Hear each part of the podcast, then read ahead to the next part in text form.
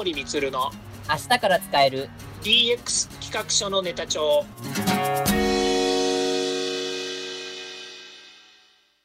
こんにちは。サートプロの近森光です。こんにちは。アシスタントの堀内隆です。この番組は IoT、AI の教育事業の専門家近森光が DX デジタルトランスフォーメーションについて実際の事例を交えながら DX とは何か DX でどんな未来ができるかをご紹介いたします。事例をもとにお客様や社内に提案する企画書に落とし込めるまでの使えるネタのネタ帳としてお届けします。よろしくお願いします。DX 企画書ネタ帳。今回のテーマは AI vs DX プレスリリース品質ワードから見る2023年のビジネスのトレンドというテーマでお届けしたいと思います。よろしくお願いします。はい。よろしくお願いいたします。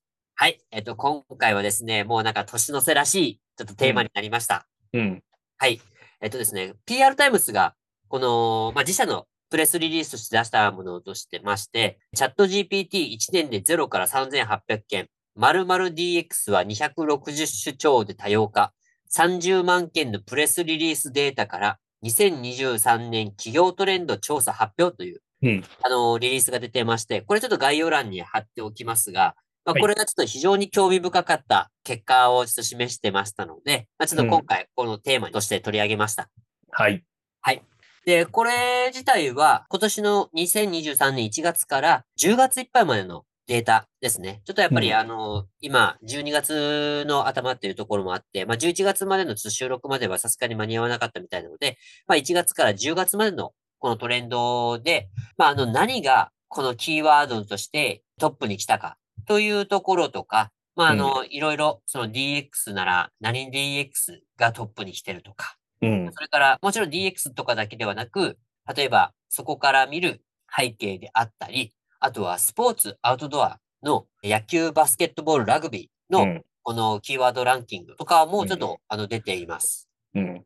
はい。今回はまあね、あの、DX 企画書ネタ帳なので、まあ、主にネットビジネスあたりをちょっとピックアップさせていただくんですけど、うん。でも総合のキーワード、ランキングとしても、うん。まあ、DX が、これすごいですよね。うん。総合なのに DX がトップになっている月が、1月と2月と4月。うん。他の月も、ほぼ2位に来てるんですよね。これって、もしかしてデラックスじゃなくて？いや、もしかしたら、あの、例えばダウンタウンデラックスが、あの、そうそう。その DAX も入ってる可能性はなきにしもあらずかもしれないですね。大丈夫ですか？本当にみたいなね。まあ、ちょっとわかんないですけど、あ、でも、マツコデラックス、あ、あれはカタカナでしたか？うん、他にもね、あの、薬で DX とかね、やっぱり、デラックスでの DX も結構ね、見かけるのでね、本当にこれは私たちが言うデジタルトランスフォーメーションの DX なのかどうかとかね。またあの、ね、また年末でうがった見方をして、じゃあしょうがねえんだけどさ。勘ぐりたくなっちゃうよね。ああ、まあまあまあ、それはね、ちょっとわかりますけど、でもまあ、それだけじゃなく、やっぱり企業がこうリリースしている、うん、まあこの、いわゆる自社ニュースなので、やっぱりその DX、いわゆるデジタルトランスフォーメーションに関わる内容の方が多いのではないかというふうに、ちょっと僕は見てます。そうだよね。うちの会社だって DX 文脈のプレスリリース何本も出してるもんね。ああ、そうでしょうね。うん。やっぱりね、DX ね、これはね、うちの会社としても押すべき一つのね、キーワードですから。はい。ちなみにさ、AI vs DX っていうタイトルなんだけどさ、はい。なんか、ゴジラ対モスラみたいな感じだよね。両方とも怪物やんっていうような感じですよね。いや、でもほら、あの、ゴジラはね、シン・ゴジラとかって言ってさ、なんかそれっぽいじゃないですか。はいはいはいはい。うん、だそう考えるとね、AI 対 DX っていうのはさ、なんか、怪物の戦いみたいな感じに思えちゃうよね。まあ、その業界とかその手に無縁な方から見たら、そのような扱いにされてもっていうのはあるかもしれないですね、もしかしたら。ほら、私たちはほら、昭和生まれじゃないですか。あ、はいはいはいはい。うん。だから、そしたらね、ゴジラ対モスラとかね、ゴジラ対メカゴジラとかさ、はい、ゴジラ対メカゴジラなんて、まさしくゴジラ対シンゴジラだよね。そうですよね。そのうち新モスラとか出てくるかもしれないし。ああ、出てきそうですよね。ネタは尽きなさそう、そのあたり。そうですね。まあ AI 対 DX ってね、まあこの番組のね、タイトルで言うかもしれないですけど、言わないかもしれないからさ、今言ってるとね、ちょっとおかしくなっちゃうんだけどさ。はいはい。でも、それだけやっぱりこのね、あの PR タイムズのキーワードランキングで AI とね、DX っていうのはやっぱり上位に食い込んでるわけですよね。そうですね。うん、すごいですよね、これね。そうですね。本当にそれは全総合なので、それこそ普通のエンターテインメントとか、うん、何かのちょっとしたお知らせとかにも含めたこのランキングなんですよね。そう。で、私たちね、IT 業界に、あまあ、堀内さんはね、IT だけではないかもしれないけど、私なんかだと IT 業界っていうふうに考えるとね、はい、これ AI とか DX なんて、ほぼほぼもう、あの、IT 業界の持ち物みたいな感じですよ。ネタとしてはね。そうですね。うん。それがね、まあ、他にもね、あの、上位に食い込んでるものといえば、他には何がありますか？イベントとかはい。何ですか？ちょっと総合ランキング上から行ってみますかちょっとはい発表してみてもらってもいいですか？はい。じゃあ、例えば10月。これ、はい別々にずっと並んでいるので、あの、うん全総合っていうわけではないんですが、はい。あ10月だけを見てみますと、1位はイベントなんですよ。イベントね。うで、2ん。位が DX、はい。3位が SDGs、うん。4位が新商品、うん。5位はキャンペーン、うん。そして6位に AI が来てます。うん。といった感じで、あとはまあ期間限定、まあよくあるキャッチコピーですよね。期間限定とか、あとはスタートアップっていうのが7位に来てたりとかしていて。うん。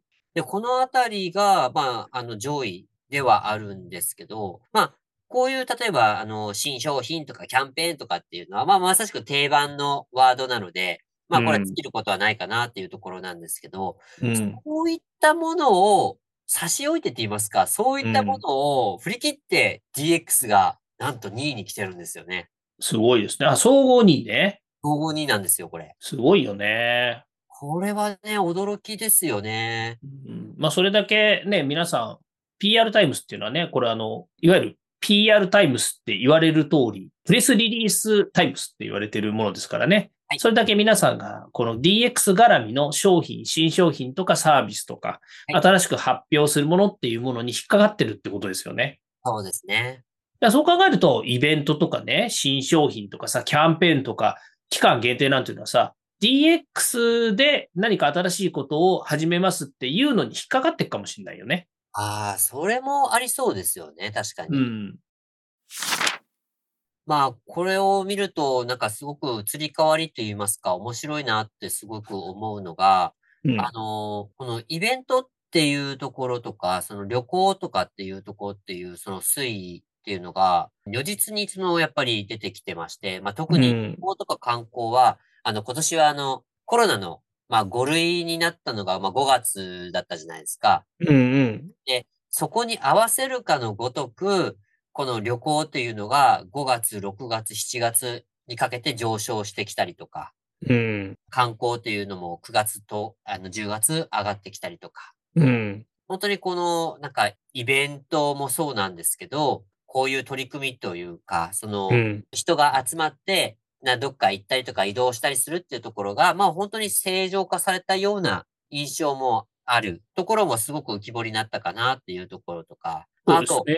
AI がやはりこの、まあ、特になんですけど、チャット GPT が3月4月からこの設計し始めてから、まあ、チャット GPT も4月5月と上がってきて、うん。で、そこに、まあ、比例するかのように、AI が、こう、1月12位だったのが、ぐんぐん伸びて、5月に3位、そして10月も、まあ、落ち着いたとはいえ、6位うん。に位置づけているんです。そうですね。チャット GPT も頑張ってますよね。そうですね。うん。で、これね、この、今、堀内さんと私は表を見てるわけですよ。はいそれは1月から10月までの総合のね、月別を見てるわけですよね。はいで、1位から20位までを見ているので、まあ、ある意味で言うと 20×10 のマスの中に1位から20位までのキーワードがバーッと入ってるわけですよね。まあ、その中を見て、あ、上がったね、下がったねって見てるんだけど、この中でね、ものすごく特徴的なネタを今一つ言うとなるとね、はい。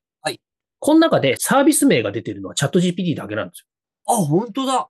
他は全部キーワードなんですよ。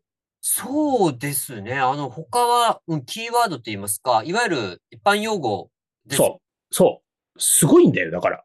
ううわー、本当だ。わー私それ気がつかなかったです、それ。もうね、子供みたいな言い方しちゃうけど、すごいんだよ。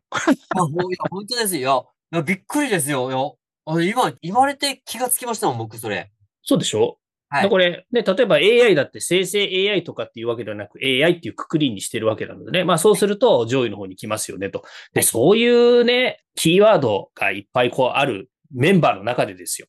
まあ言ってみたらね、ハリウッドの女優と俳優がね、並んでいる中、ね、近森光がここにいるようなもんですよ。なるほど。ちょちょっと違ったかな。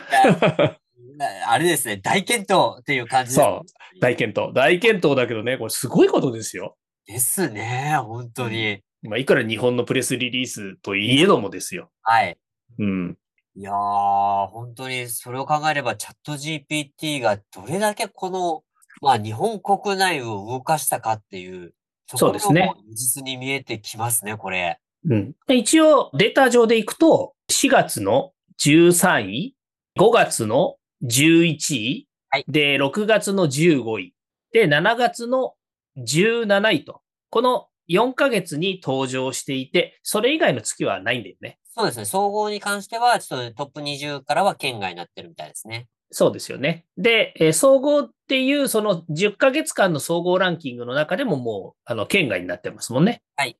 うん。だから、そういう状態の中でですよ。うん瞬間最大風速で言えばさ、はいえーこの他のキーワードを差し置いてね、最大11位まで来てるわけですから。いやー、大きいですね、本当にこれは。ねもう、なんか、今回の放送はチャット GPT に終始しちゃうの？みたいな感じぐらいの今、なんか、ね、大きな話題をぶち込んでしまいましたね。ああ、ありがとうございます。あの、まあでも、これはそういう気づき、その視点で見ないと、こういう気づきって多分得られないことなので、まあこれを聞いてくださったリスナーの方は、まあある意味ラッキーだと思っていただければと思います。そうね。いや、俺は知ってたよっていう人もいるかもしれない。それは、あの、頭がかかりません。そうですね。で、ちょっと全体のその注目キーワードとしてこう取り上げていたのが、やっぱり DX。うん。この DX はやっぱり1位とか2位とか3位とかをずっと行き来してるっていうところもありまして、はい。この〇〇 DX というのが、まあ260種超で、まあ、約100数がまた新しく出てきたっていうところとかもちょっと取り上げられてまして、うん。そのうん〇〇 DX のキーワードランキングとして1位が自治体 DX、うん。2位が建設 DX、3位が不動産 DX うん。という感じで、自治体 DX がなんと1うん。すごいですね。自治体 DX。や、ついに自治体が、こういうとなんですけど、本気を出したなっていううん。のか、もしくは、自治体 DX を促進する、いわゆる周辺のベンダーさんなのか、うん。そのあたりが活発化してきたのかっていう、まあ、うんどちらかかなって僕はちょっと思います、これ。うん。あの、私はね、この自治体 DX が1位になる。まあ、他ね、あの、このね、何々 DX っていうののランキングを10位までね、ちょっとね、読んでほしいんですけど、はい。まあ、ちょっと私が言うとね、1位は自治体 DX ですね。今、堀井さん言っていただいたようにね、2位が建設 DX、3位が不動産 DX、4位が医療 DX、5位が物流 DX、6位が営業 DX、7位が観光 DX、8位が教育 DX、え9位が行政 DX、10位が経理 DX ですよね。はいはいつまり、この中で出てくるのの中で、えはい1位の自治体 DX と、それから9位の行政 DX っていうもの、これはまあ、大体あの、地域なんだけど、その他は、大体他はもう、あの、なんだ、えっ、と、業界なんだよね。建設業界とか、不動産業界とか、医療業界とか、物流業界とかね。はい。まあ営業業界とは言わないかもしれないけれども、まあそういったところが出てきてて、まあ教育 DX っていうのはもしかすると自治体にも絡むかなっていう気はするんだけど、はいまあおおむね自治体 DX と教育 DX と行政 DX っていうのは3つ絡んできてるわけですよ。はい、はい、はい、ねはい。僕はね、この自治体 DX っていうのは、あの、例のね、あの、私も絡んでた、その、地方版 IoT 推進ラボとかね、今だと地域 DX 推進ラボっていうのもあるんですけれども、このように各自治体が自分たちの市町村を盛り上げるために、いろいろね、活動してるっていうのがあるわけですよね。はい。で、それが、もともとその自治体がね、やろうと思ってもなかなかできなかったっていうことがあるわけですよ。その中でね、自治体がどうしてお金を稼いでいるのかっていうのの一番中心は何かというとね、ふるさと納税。そうですよね。でしょ？ふるさと納税イコール自治体 DX なんですよ。あー、なるほど。そうなんです。だからね、ふるさと納税をやればやるほど、アピールするのはアピールするほど自治体 DX なんですよ、実は。うーん。まあその中にね、観光だとか、教育だとか、ね、行政だとか、地域によってはね、物流だとか、いろいろ出てくるんですよね。まあ、建築土木だとかいろいろあるんですけども。はいで、まあその中でも全体を通すと自治体 DX っていうのは各全国市町村が、まあ、都道府県ですよね。都道府県市町村が自分たちの地域をやっぱり盛り上げるために外貨を稼いでいる。彼らで言うとこの税金稼いでいる外貨なんです。外貨を稼いでいるふるさと納税のこともあって、どんどんアピールしてるわけですよ。そうですね。うん。まあ、それが、例えば自治体 DX っていうところの一つなのかなと思うんですよね。うんうんうんうんうんうんうん。そうですね。このあたり確かにふるさと納税はもう本当に、まあ、格好の税収減って言いますか、うんあ。のまたとないその税収のチャンスうん例えば、よくって言いますか、あの、聞くのが、まあ、北海道の確かオホーツク海の近くにある紋別市うん。なんかは、やっぱ海産物の、そのふるさと納税の返礼品が大人気で、うん。百何十億円が確かそのふるさと納税で、うん。あの、来てるっていうところは来て、あのーちょっと報道で見まして、うん。あ、これ、人口2、3万人ぐらいのこの紋別市では百何十億円もその税収が入ってものすごいことだなって本当に思いましたもん、本当に。すごいことですよ。やっぱりね、北海道は特にあの、北海道の海に面しているところは、はい海産物がやっぱりね、結構いいみたいですよ。で、今年になってから、ふるさと納税の返礼品は、地域の名産とか、地域で取れるものとか、地域のものじゃなきゃダメなんですよ、あれ。確かそうですね。はい。ね。だからそうなっちゃったんで、結構アピールの仕方が変わってきたりしてるんですよね。はい。うん。まあちょっと私はあの、自分がお世話になっている釧路市の話をするとね、えー釧路市からホタテを買いました。おー。ふるさと納税を釧路市にしておりまして、うんうんうんうん。はい。で、ホタテと牡蠣をもらいました。ああ、いいですね。はい美味しかったです。ああ、羨ましいなー。はい。ぜひ皆さんもふるさと納税は釧路市にお願いします。なぜか宣伝になりましたが、はい。いや、ところがね、今のね、北海道の話でいくとね、はいこれはまあ各ね、こう自治体困ってることみたいなんですよ。やっぱりね、各自治体でこのふるさと納税をどう使うのか、扱うのかっていうのはそれぞれあるわけですよ。例えば、そのさっきの紋別市みたいにね、頑張ってふるさと納税でね、獲得してる地域もあれば、釧路市はね、結構ね、ふるさと納税苦戦してるんですって。ええうん。頑張ってんだけど、やっぱりふるさと納税で、それがね、あの、すごい金額になるかっていうとね、やっぱりそうでもないみたいなんですよ。なるほどう。ん。だからね、地域によって本当にふるさと納税が生きる地域と生きない地域があって、この間ふるさと納税がね、その自分ところの地域の名産品しか扱っちゃいけませんよっていうルールに変わりましたって言ったときに、ね、結構いろんな自治体が、うち何もないのに、ふるさと納税外貨獲得できねえじゃねえかみたいなね、本末転倒な話をしていてね。はい。あ、でもそれって死活問題ですよね。そうですよね。ね。だって、企業だってさ、売るものがないんだけど、どうやって営業行けばいいんですか？みたいなこと言われてるみたいな感じじゃないですか。そうですね。そうまだ企業ならね、あの、どっかとタイアップしてね、なんか代理店やろうぜみたいなことは言えるかもしれないけど、はい。代理店ダメですって言われちゃったんだよ。うーん。ね。自治体はさ、大変だよね。そこそうですよね。うん。まあ、だからね、こういうね、そのふるさと納税とかはね、学校の、まあ、ある意味その DX と言いますか、まあ、うんデジタルのその期間を通して税収を得られるっていうものなので、その付加、うんじ自身の付加価値うんのあるその産物とこう通してって、うん。だからで、、はい。そうなんです。でね、その自治体 DX の自治体が、その、今ね、ふるさと納税だって言っちゃったんだけど、はい実際これを見るとね、このランキングを見ると、やっぱりわかることがあるんですよね。はい。それは何かっていうと、デジタル化が遅れているところから、1位、2位、3位、4位ってやっぱり来てるんですよ。なんとなくわかりました、それ。ね。はいまあ自治体ができてないっていうのはね、まあ今まで知れたことだと思うんですよ。で、これね、あの、しょうがないですよ。自治体ができてないのは、デジタル庁ができる前はね、もう、あの、デジタル化するっていうのは、致命的な話だったんですよね。お金かけられないから、自治体は。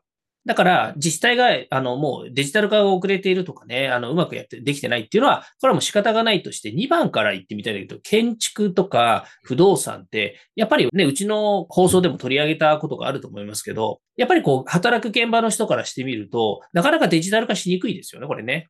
言われますよね。うん、特に建築の作業現場っていうね、例えばビル建ててたりとか、土木工事っていうところは、それこそ機械こそね、アイコンストラクションとか言ってデジタルになってるケースっていうのは多いんだけど、まだまだね、現場で働く人たちって本当デジタル化できてないんですよ。まあ、職人さんがまだまだ頑張ってるところですからね、現場は。そう。で、しかも、まず職人になりたい人が少ないんですよね。はい。建設土木っていうのは。で、3K とかって言われてる、まあ 3K なのか 5K なのか 10K なのかわかんないけど、結局、もう若い人の、何かそう、職人のなり手がないんですよね。うん、でいて、やっぱりもうこのね、季節労働っていうかね、例えば夏暑いとかっていうところで働きたくないですよね。はい。うん。で、それに対して、今は建設の DX 化っていうのもあるし、まあデジタル化ですよね。それから DX 推進っていうのもあるし、から、あの、建設機械とか、それを取り巻くいろんな仕事。例えば 3D による測量とかね。はい。から 3D CAD による図面書きとか。こういったものがね、結構デジタル化がどんどん進んできてるのがこの建築の業界なんですよ。まあ、合わせて不動産も同じようにデジタルどんどん活用しましょうということで今進んできてるんですよね。はい。つまり今までほとんどデジタル化とか、デジタル化ほとんどとは言わないんだけども、やっぱり遅れてるよねって言われてた業界が頑張ってるっていうこれ証拠なんですよね。うん。そういうのがやっぱりね、どんどんこう DX っていうのをね、担いで発信してくれてるっていうのはとてもいいことなんじゃないかなと思いますよね。そうですね。ここはね、本当に丸々 DX っていうのが、まあ本格化してきたっていうところ、まあ特に、まあ DX が全然浸透していなかったところに、まあ本格的に乗り込ん、まあ乗り込んだっていうか、あの浸透していったっていうところが、まあこのキーワードランキングからも見えてくるのかなっていうところはありましたね。そうですね。今回のテーマは、来週の本編に続きます。来週の本編のオンエアもお楽しみに。では、そろそろエンディングの時間になりました。今回お話ししたことが、社内社外問わず、企画提案のネタになれば嬉しいですね。毎日更新、近森光の DX 企画書ネタ帳は、Spotify、Google、Apple 各種ポッドキャストおよび Amazon Music で配信しております。チェックしておきたいという方は、ぜひいいねやフォローお願いいたします。また、もう少し詳しく聞きたいという方は、Facebook で近森光で検索、または東京都代々木にあります株式会社サートプロのホームページまでお問い合わせお願いいたします。よろしくお願いします。それではまた来週。また来週。